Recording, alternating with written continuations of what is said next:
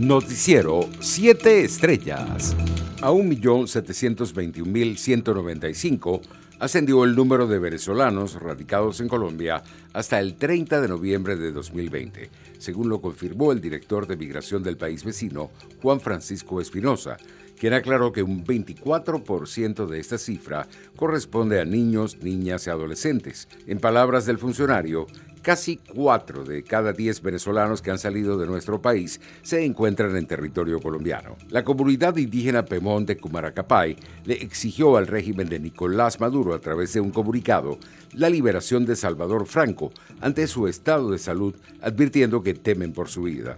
La organización pidió a otras comunidades indígenas en Venezuela y en los países vecinos que se pronuncien sobre esta situación. Esta tarde falleció el diputado del Partido Socialista Unido de Venezuela, Humberto Silva, quien había resultado electo en los cuestionados comicios del pasado 6 de diciembre por complicaciones asociadas al COVID-19. Al menos 38 efectivos militares han muerto por la acción del AMPA en Venezuela en lo que va de 2020, según cifras del consultor de seguridad del Observatorio del crimen organizado, Javier Ignacio Mallorca. El último, José Manuel Bustamante López, mayor del ejército venezolano, fue asesinado en Mariara, estado Carabobo, la noche de este domingo 27 de diciembre. Tal y como indica el parte policial, el militar de 38 años de edad recibió 18 impactos de bala en el sector Mariscal Sucre. El hombre fue llevado a la emergencia del Hospital Simón Bolívar con heridas de balas en todo el cuerpo. Internacionales. Un tribunal chino condenó este lunes a cuatro años de prisión a una ciudadana y periodista que informó sobre el coronavirus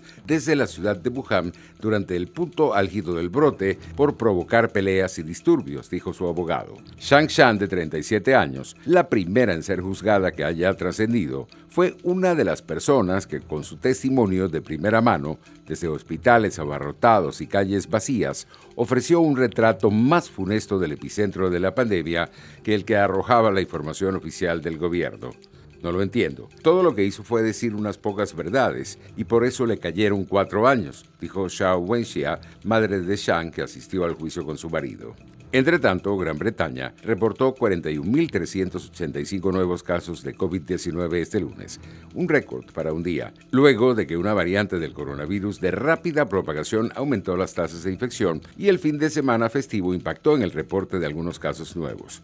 Este altísimo nivel de infección es una preocupación creciente en un momento en que nuestros hospitales son más vulnerables, dijo Yvonne Doyle, directora médica de salud pública de Inglaterra. El primer ministro británico Boris Johnson y sus asesores científicos han dicho que una variante del coronavirus, que podría ser hasta un 70% más contagiosa, se estaba propagando rápidamente en Gran Bretaña, aunque no se cree que sea más mortal o que cause una enfermedad más grave. Economía. El Banco Central de Brasil intervino este lunes en el mercado de divisas al contado con una venta de 530 millones de dólares para aliviar la presión a la baja sobre el real, que había empujado a la moneda local a un mínimo de un mes frente al dólar estadounidense. La venta se produjo después de que el dólar se negoció sobre un mínimo de 5,30 reales. El ministro de Economía brasileño, Paulo Guedes, dijo que el nivel de equilibrio está probablemente más cerca de los 5 reales por dólar.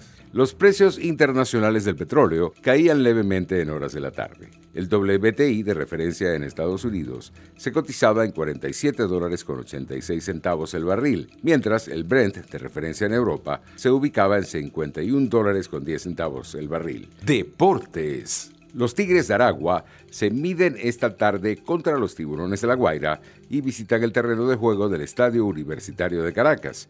Los dos equipos se encuentran fuera de los puestos clasificatorios de la División Central. Bravos de Margarita se encuentra actualmente en un gran momento y recibió buenas noticias en la recta final de la eliminatoria. La última fue la presencia del Grande Liga Wilmer Flores, quien se puso el uniforme y saltó al terreno del estadio José Bernardo Pérez de Valencia.